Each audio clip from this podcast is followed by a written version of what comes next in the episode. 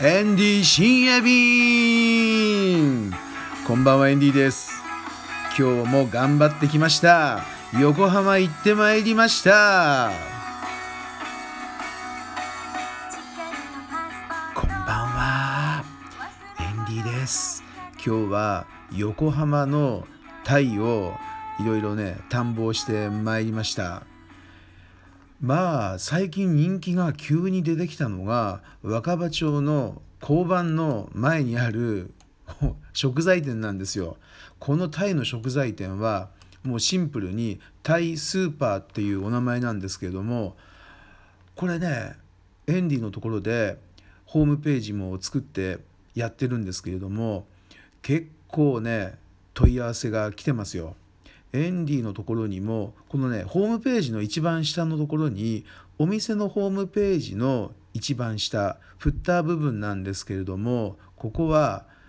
ワイワイタイランドの電話番号も書いてあるんですよ。でお店と間違えてよく電話が来ちゃうんですよね。この数が1週間に3本ぐらい来てるわけですよ。なのでお店にもねかなりこれ以上の数問い合わせ行ってると思いますよ。まあそんな感じで若葉町行ったわけですけれどもお店の方がね喜んでるんですよ。本当お客さん増えたって言って。で向かい側にはこの食材店がやっているタイレストランがあるんですよ。クワーサイアム。エンディの YouTube チャンネルでももうね3回ぐらいはご紹介してるんですけれどもここもねほどほどお客さんがいい感じに入ってるんですよね。もうということでね横浜のこの食材店とレストランさんいい感じに伸びています。それから横浜の館内若葉町といえばタイマッサージなんですよ。タイマッサージのお店昨日はサワディというお店行きましたここもタイ人の女性の方がやってるんですけれどもまあ結構小綺麗にしてますよ。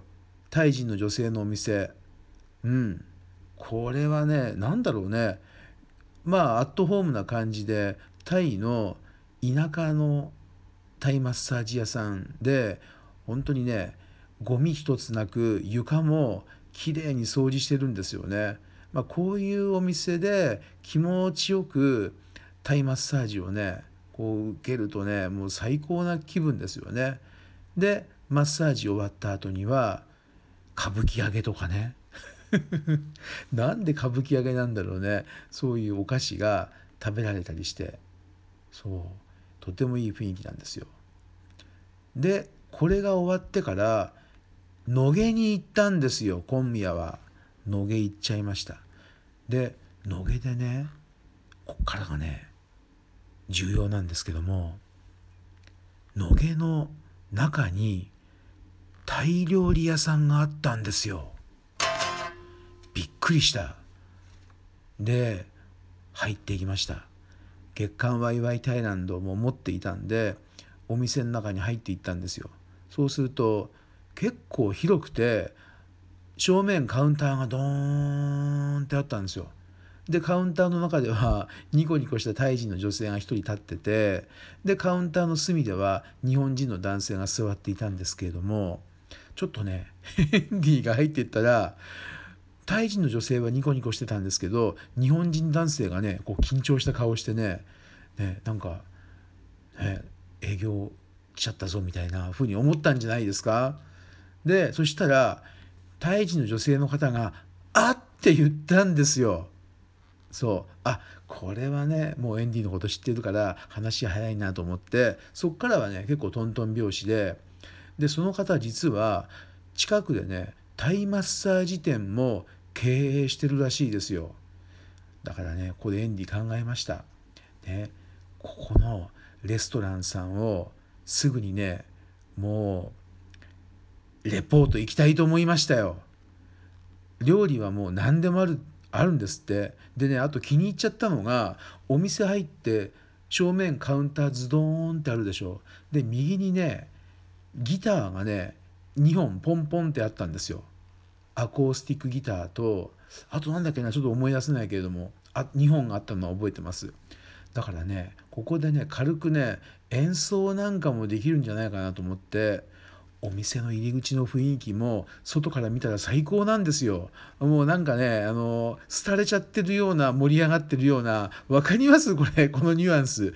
廃れちゃってやってるのかなって多分昼間通ると思うけれども、夜になると電気がこう、ピンク色とかね、ブルーがついて、いい感じにあったかいさがね、こう、にじみ出る感じなんですよ。そう。そうなんです。なので、今日はね、そのね、あのお店の名前 ちょっと今ここで発表できないんですけれども行こうと思いますよ。もう今週末ぐらい行っちゃいたいかな。でも今週末は動画編集しなきゃいけないからね行きたいと思いました。はい。そんな今日はねいい出会いがありましたよ。それから次の話題。エンディが今ハマっちゃってるもの。Amazon プライムっていうねまあ夜見るビデオっていう話はしましたけれども最近気に入ったのがこれなんです。日本ボロ宿機構。これね最初パッと見た時にあーなんだこのあ高橋和也さんもなんか年取っちゃったなーなんてね。これ大丈夫かなこのテレビ東京オンデマンドっていうやつ？うーん。24分のドラマ12本こう並んでたんですけども、うん、日本ボロ宿機構か、まあ、エンディもレトロが好きだからまあ見てみるかと思ってみたんですよ。そしたらねこれストーリーは売れないまあ昔一発当てた歌手の方が20年ぐらい前ねでもう一回日の当たるところに出るぞっていうことで CD 作った CD を日本全国売り歩くっていうねやつなんですけれどもこれね2019年でしょ？あ今頃 CD 作ってまだやってるんだと思ったんですけれども2019年ねでこれでねまあ最初の寅さん好きな方はこれ気に入ると思いますよ。最初はその田舎のどこかのねえー、まあ漁港とかなんかこう釣り堀とかで歌を歌ってるんですよ。その土地土地の雰囲気が分かるような風景も映しながらねそんでその後まあ一仕事終わってからその日の夜の泊まるところを訪れるわけですけれどもそこがね本当にねボロ宿なんですよね。で最初これねあれ？これセットなのかなと思ったら映画とかドラマのね調べたら実際にあるんですよ。それが。実際に本当に今営業中の宿で撮影してるんですよ。これが本当ねボロ宿でびっくりするぐらい。でもアットホームなエンディの好きなねこの人間と人間のコミュニケーションがあるわけですよ。で12本のロケ現場がね1本目新潟から始まるんですよ。新潟新潟群馬群馬千葉千葉で6回目まで来て7本目が栃木なんですよ。で栃木栃木って来ると思ったらなんか8本目は長野行っちゃってで9本目埼玉で10本目も埼玉11本目も静岡ねで12本目どこ行くかなと思ったら真鶴ですよ。エンディのねホームタウン小田原の近所の真鶴。でねエンディもやっぱり思ったのはやっぱりねこういうふうに旅をしながらね物を売るっていうことをもう一回エンディもやってみようと思ったわけですよ。初心に帰って、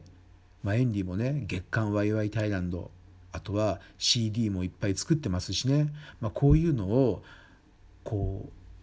口頭で伝えながらね旅をねしようかなって思いました。このね日本ボロ宿機構皆さんもね絶対チェックしてください。一発逆転!